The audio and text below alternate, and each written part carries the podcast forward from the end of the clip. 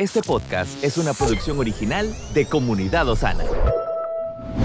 Nuestra guía, dirección y seguridad se encuentran en hacer su voluntad. Por eso nos entrenamos en adoración, intercesión y la palabra profética más segura. Bienvenidos al mensaje de hoy. Génesis capítulo 3, verso 1 dice, pero la serpiente era astuta, más que todos los animales del campo que Jehová Dios había hecho la cual dijo a la mujer, con que Dios os ha dicho, no comáis de todo árbol del huerto. Y la mujer respondió a la serpiente, del fruto de los árboles del huerto podemos comer, pero del fruto del árbol que está en medio del huerto, dijo Dios, no comeréis de él, ni le tocaréis para que no muráis. Entonces la serpiente dijo a la mujer, no moriréis sino que sabe Dios que el día que comáis de él, serán abiertos vuestros ojos y seréis como Dios, sabiendo el bien y el mal. Y vio la mujer que el árbol era bueno para comer y que era agradable a los ojos, y árbol codiciable para alcanzar la sabiduría, y tomó de su fruto y comió, y dio también a su marido, el cual comió así como ella. Adán y Eva no tenían ninguna necesidad Adán y Eva no tenían que orar para pedir cosas, lo tenían todo. El orar para ellos era hablar con Dios. Lo que ellos hacían era hablar con Dios. Pero ellos no tenían que pedir por una casa, ellos no tenían que pedir por un carro, ellos no tenían que pedir por salud. En el huerto estaba el árbol de la vida y Dios les había dado señorío sobre todo. Entonces ellos tenían un ámbito, una vida plena, no les faltaba nada todo lo que requerían tenían acceso. Entonces no existía la oración como usted y yo la conocemos hoy. La oración hoy la conocemos como para pedir protección. ¿Necesitaba protección Adán y Eva? No necesitaban protección. ¿Necesitaba provisión Adán y Eva? No necesitaba provisión, tenían. Necesitaban ellos, tenían momentos de desánimo. ¿Por qué? Se sentían vacíos. ¿Por qué se sentirían vacíos? El vacío en el corazón del hombre es la ausencia de propósito. Alguien vacío, alguien que tiene pensamiento suicida, es alguien que está diciendo simplemente, estoy vacío, no tengo propósito, no hay razón para estar en esta tierra y por esa razón quiero salir de ella. Y la forma más fácil de salir de ella es quitándome la vida. Y llegó a esa conclusión. Adán y Eva no tenían esos problemas no tenían problemas existenciales. Dios les había dicho, van a multiplicarse, van a fructificarse, van a señorear, van a sojuzgar, van a llenar la tierra. Estaba claro. Algunos de nosotros estamos diciendo, Señor, mire cuál es nuestra oración. ¿Qué quieres que haga? No sabemos qué es lo que Dios quiere que haga. Entonces nuestra oración se convierte en, ¿qué quieres que haga? ¿Cuál es mi llamado? ¿Cuál es mi propósito? Hay muchas oraciones que son, Señor, ¿cuáles son mis dones? ¿Tengo algún don? Señor, ayúdame con mis temores. A Adán se le paraba un león al lado y el león le temía a Adán. ¿Por qué dice eso? Porque dice que Adán se iba a señorear sobre los animales. Eso significaba que le decía, quieto. Y esto, esto que estoy diciendo puede generar, incluso en algunos de los que están aquí, un levantar interno de creer que esto es una historieta para niños. A algunos le pudiera chocar esto, pero en el reino milenario, cuando el Señor venga de nuevo, van a habitar el león con el cordero, porque el Señor va a restaurar todas las cosas. ¿A qué? Al estado original. Y nosotros reinaremos con Cristo sobre la tierra. Entonces nos parecen historietas. Nos parece, nosotros hemos cometido el error de menospreciar muchas veces las escrituras. Y las escrituras tenemos que tomarlas tal como están ahí escritas. Y sin darnos cuenta rechazamos. Adán y Eva vivían en esa plenitud. No necesitaban orar. El Señor llegaba, se paseaba y conversaba con ellos. La conversación cambia con el pecado. ¿Dónde estás? ¿Por qué cambia? Porque Adán se escondió. Entonces hay un cambio. Creo que antes de ese pecado, cuando Dios venía, yo creo que Adán y Eva lo estaban esperando. No sé de qué hablaban, pero hablaban en las escrituras nos quedan algunas conversaciones establecidas cuando Dios le habla a Adán y le dice, nombra los animales, Adán. Eso solo es una referencia de una conversación que estaban teniendo. Dios se hacía presente y miró a Adán y decía, no es bueno que esté solo. Y Adán dijo, amén, le voy a hacer ayuda idónea. Y reacciona Adán, está es carne de mi carne y hueso de mi hueso. Yo me imagino, perdón, esto es extra bíblico. Yo me imagino la cara de Dios cuando mira a Adán alegre con su ayuda idónea. No sé por qué, pero me da risa. Me da un gozo porque me imagino cómo se sintió Dios cuando miró a Adán brincando de alegría. ¿Y qué le dijo Adán a Dios en ese momento? ¿Qué le dijo al día siguiente de la boda? ¿Qué le dijo tres días después de la luna miel? Se fueron de luna miel y tres días después regresaron. Y entonces Adán se encuentra a Dios y extra bíblico, ¿verdad? Pero le dice Dios, ¿qué pasó? ¿Cómo te sentí? Señor, eres maravilloso. Qué lindo. Esto no es una historia para niños. Esto era el corazón de Dios. Tener una relación con sus hijos de comunión. Pero que por causa de todo el asunto, entonces ahora tenemos que orar por vestido, tenemos que orar por alimento, tenemos que orar por sabiduría. Adán la tenía toda, por eso cuando le dijo nombra a los animales, simplemente comenzó a nombrarlo. Ahora tenemos que orar porque tenemos miedo. Adán era temerario completamente, era un Superman, a él le temían y la vida se complicó. Por eso cuando el Señor nos comienza a enseñar a orar, a nosotros nos parecería que el que oremos las tres primeras peticiones no tienen que ver tanto con nosotros, sino con Él. Y que tengan que ver con Él no es un asunto de egoísmo, sino que si nosotros resolvemos los asuntos con Él, se nos resuelven los asuntos a nosotros. Por eso lo primero que dice Él es santificado sea tu nombre. En otras palabras, necesitan separarme a mí de todo lo que ustedes conocen. No me confundan. Y muchas personas están confundidas con Dios, creyentes que tienen una confusión porque se hicieron imágenes. Y no estoy hablando de estatuas, estoy hablando de ideas preconcebidas en la mente que crearon imágenes de Dios que no son. Y no han logrado separar el nombre de Dios. Pero después dice, venga tu reino. Y no hemos entendido lo que significa reino. Porque eso era lo que existía en el capítulo 2 de Génesis. El reino. En el capítulo 3 todo se desordena. Entonces Dios tiene que hacer una serie de movimientos estratégicos que los hemos venido viendo desde Génesis capítulo 3 hasta nuestra época y que va a llegar a un punto donde la idea de todo lo que está en escritura es que todo termine recobrando el reino. Por eso es que dice, venga tu reino. Y si nosotros viviésemos en el reino de Dios, las cosas no estarían como están. Todavía la gente sigue culpando a Dios por todo lo malo. La gente sigue creyendo que el desorden, las injusticias, la maldad que hay en el mundo es porque Dios no quiere hacer nada. Y es porque no hemos entendido reino, cómo funciona el reino. No entendemos lo que es libre albedrío. No tenemos claridad de lo que es libre albedrío. Y como no entendemos, entonces cuando nos conviene queremos que Dios sea el que controla todo, pero que cuando no nos conviene queremos tener las libertades de hacer lo que nos dé la gana. Y estamos en esa incoherencia y esquizofrenia de decir, bueno, que todo esté bien, si Dios es Dios, que todo esté bien. Para que todo esté bien, Dios tendría que estar en control. Y parte de que Dios esté en control es que tú te dejes controlar. Entonces, cuando vemos el caos, nos conviene, si Dios es Dios, ¿por qué permite todo esto? Pero por otro lado, es la incoherencia de que queremos vivir nuestra vida como nos da la gana sin tomar en cuenta a Dios. Y que cuando nosotros tomamos acciones injustas, acciones que generan daño a otros, no nos damos cuenta que son nuestras acciones las que generan el caos.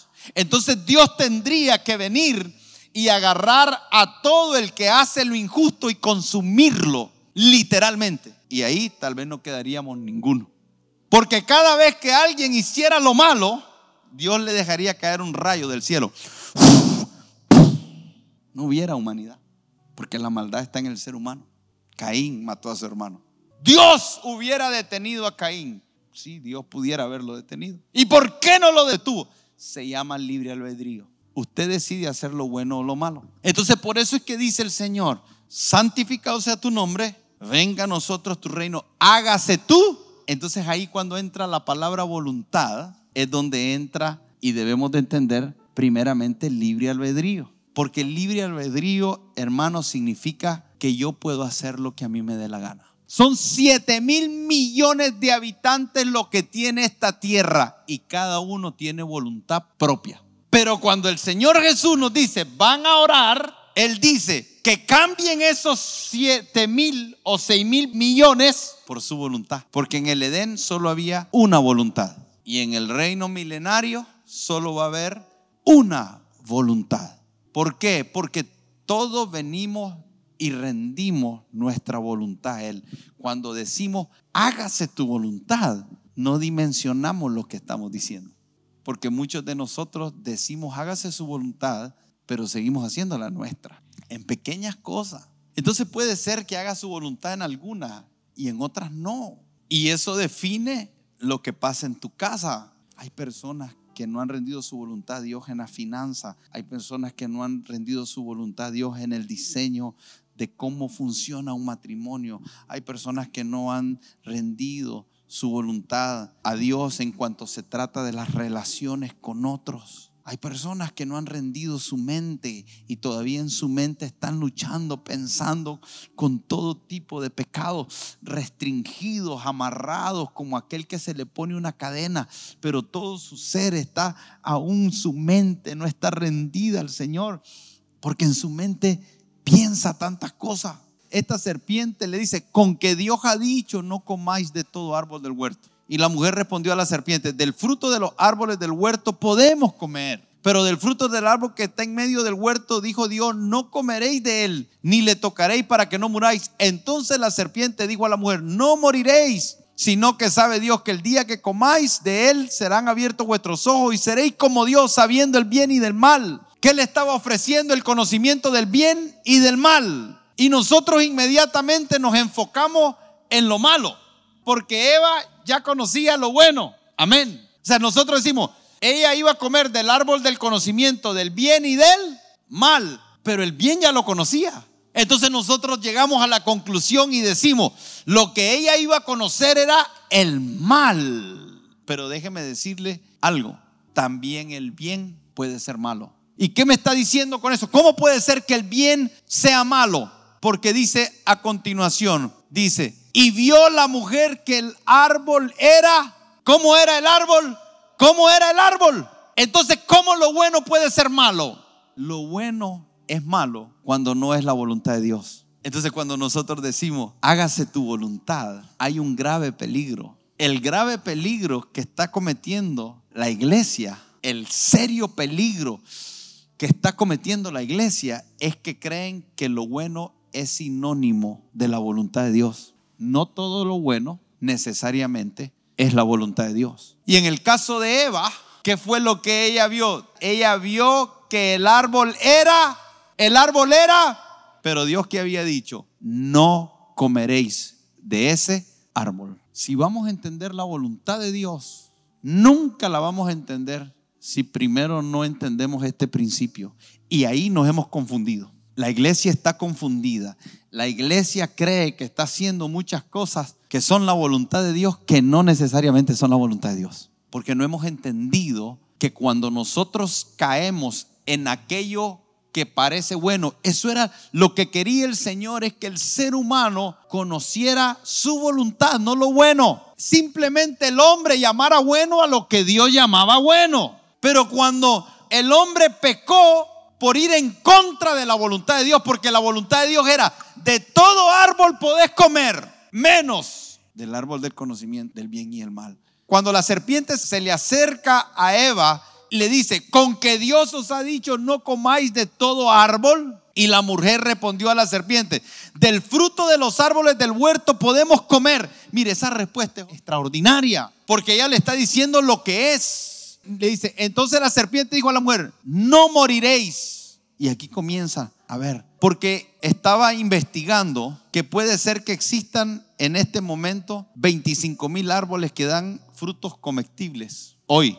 Y yo no sé si en ese tiempo habían más o menos. Pero mire lo que hace el diablo. El diablo va a quererte presentar lo bueno como uno cuando tienes 24.999 cosas que están accesibles para ti? Tenemos tres opciones, lo malo, lo bueno y la voluntad de Dios. Y yo le aseguro que muchos de ustedes jamás habían visto esto. Por eso es que algunos pueden criticar a alguien que está haciendo la voluntad de Dios porque usted le está llamando a algo bueno. ¿Por qué el pastor no dice esto? ¿Por qué el pastor no dice el otro? ¿Por qué el jefe no hace el otro? ¿Por qué no hace aquel? ¿Por qué aquel? Porque para mí eso es bueno. La pregunta es si es la voluntad de Dios, no si es bueno. Y habrán cosas que son buenas que tú tendrás que pararte delante de personas y decirle, es bueno, pero no lo voy a hacer porque no creo que es la voluntad de Dios, aunque sea bueno. ¿Sabe usted que hay momentos que sostener a alguien financieramente que está necesitado puede ser malo? ¿Qué me está diciendo, pastor?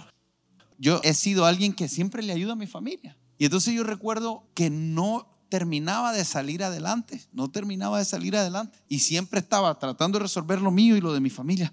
Hasta que un día el, Espíritu Santo a mí me habló. Esto es algo que a mí me habló. Y me dijo el Espíritu Santo, yo tengo un trato con tu familia, pero cada vez que yo tengo un trato con tu familia, vos intervenís. No es bueno ayudarle a la familia. Cada vez que yo tengo un trato con tu familia, vos intervenís. No me dejas tratar con tu familia, yo estoy tratando con tu familia. Y no prosperas vos ni prosperan ellos. Porque ellos, en vez de depender de mí, dependen de vos. En vez de buscarme a mí para yo solucionar los problemas, te buscan a vos. Me estás estorbando. ¿Era bueno? Y entonces estaba tan en estrecho, ¿verdad? Es como que yo te quiero resolver los problemas a vos. ¿A quién vas a recurrir cada vez que tengas un problema? Es bueno, es bueno que te ayude. Estoy tratando de hacerlo lo más práctico que pueda, pero te volvés dependiente de mí. Solo quiero establecer un principio hoy. Usted puede hacer lo malo, usted puede hacer lo bueno, o usted puede hacer la voluntad de Dios. Y no es sinónimo lo bueno de la voluntad de Dios. Y yo sé que a algunos les estoy volando el cerebro ahorita y los tengo quemados y algunos están... Por eso te estoy dando tantos ejemplos prácticos. Porque hay mucha gente que se enoja porque alguien no está haciendo lo que ellos creen que es bueno. Y la pregunta no es si es bueno. La pregunta es si es la voluntad de Dios. Y hay una voluntad de Dios expresa en la Biblia. Ahí está en la Biblia. Pero esta escritura necesita interpretarse todo el consejo de la palabra, desde Génesis hasta Apocalipsis. Entonces el dar es bueno, pero no siempre es la voluntad de Dios. Porque yo le puedo estar dando a alguien para mantener su vagancia. Yo le puedo estar dando a alguien para mantener su irresponsabilidad. Yo puedo estarle dando a alguien para mantener su pereza, sus vicios. Yo puedo estar creyendo que estoy haciendo algo bueno con mi dinero que en realidad no es la voluntad de Dios. Y si vamos a orar, mire, ¿quién dice que hacer una campaña y llenar un estadio es malo? Se salvaron 10 almas. La pregunta era si era la voluntad de Dios para tu vida. Porque hay algunas personas que andan queriendo llenar estadios con campañas que no es la voluntad de Dios para ellos. Puede ser la voluntad de Dios para otros pero no para ellos. Hay gente que quiere ser pastor, pero que tal vez el Señor quiere que sean otra cosa. Y yo siento una gran responsabilidad en que esta iglesia no haga lo bueno, haga la voluntad de Dios para esta iglesia, que no es necesariamente la voluntad de Dios para la iglesia de allá, ni para la iglesia de allá. Porque si vamos a copiar lo bueno, nos vamos a salir de la voluntad de Dios. Si voy a viajar el mundo para ver lo que están haciendo otras iglesias, si voy a viajar el mundo para ver lo que están haciendo las misiones, si voy a viajar el mundo para ver lo que están haciendo evangelismo y después voy a ir y voy a traer aquí, ¿en qué momento alguien me hizo creer a mí que eso es la voluntad de Dios para mí? Pastor, se pone complicado. Sí, no. Sí, porque requiere que indagues y no porque viene natural con tu comunión con el Padre. Que por eso Jesús lo está enseñando desde el contexto de la oración. ¿Cuál es el contexto de la oración? Hágase tu voluntad. Jesús está en el huerto de Getsemaní y dice, Padre, si es posible, pasa de mí esta, pero yo sé cuál es tu voluntad. Discutámoslo, platiquémoslo, conversémoslo, pero yo sé cuál es tu voluntad. Entonces ahí es donde viene lo bueno que algunas personas llaman bueno, porque cuando Jesús dice, voy a entregarme a la cruz, entonces viene Pedro, que es un buen amigo, que ama a Jesús y le dice, amigo, ¿cómo te va a pasar eso? ¿Cómo tu amigo? ¿Cómo yo, tu amigo? Yo estoy dispuesto a dar la vida por vos. Va a querer que te maten. Eso no me parece a mí. Bueno, eso es lo que está diciendo Pedro. No me parece bueno eso a mí. Y Jesús le dice, hey, no se trata de si a ti te parece bueno. Qué fácil nosotros llegamos a juzgar, ¿verdad? ¿Con cuántos Pedro nos encontramos criticando? Porque desde su concepto llaman bueno algo. El problema con el árbol del conocimiento no era solo el mal. Lo que atrajo a Eva no fue lo malo, fue lo bueno. Dijo, el árbol es bueno. Pero Dios había dicho, no comáis. ¿Cuántas cosas buenas usted está escogiendo que no son la voluntad de Dios? Y Dios no está obligado a respaldar lo bueno que usted y yo hagamos. Él solo está obligado a respaldar lo que es su voluntad. Este es un principio muy poderoso. Porque lo que Jesús quería era establecer en nosotros un deseo profundo por hacer su voluntad. ¿Usted cree que es por casualidad que Jesús dice, yo no hablo nada que no haya oído a mi Padre? Yo no hago nada que no haya visto a mi Padre. Mi comida y mi bebida es hacer la voluntad de mi Padre. Jesús fue a la cruz porque estuvo dispuesto a morir a su voluntad para hacer la voluntad del Padre. Nosotros queremos que nos enseñe a orar, a repetir cosas que nos van a beneficiar. Y Jesús dice, no, les voy a enseñar qué es lo que hizo que cuando yo viviera en la tierra no me faltara nada. Porque cuando tuve que pagar impuestos, pagué impuestos. Cuando tenía hambre, tuve comida. Cuando tenía que descansar, tenía donde descansar. Cuando necesitaba vestido, tuve vestido.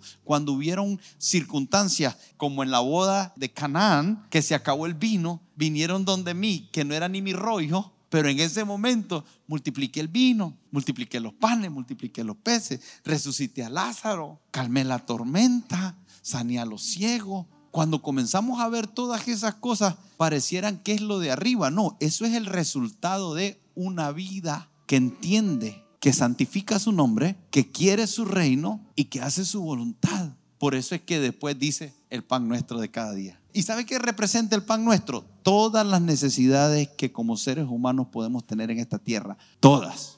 Estamos en tu plataforma favorita. Recuerda que puedes escucharnos en Spotify, Apple Podcast, Amazon Music y Google Podcast. Compártelo y sé de bendición a los demás.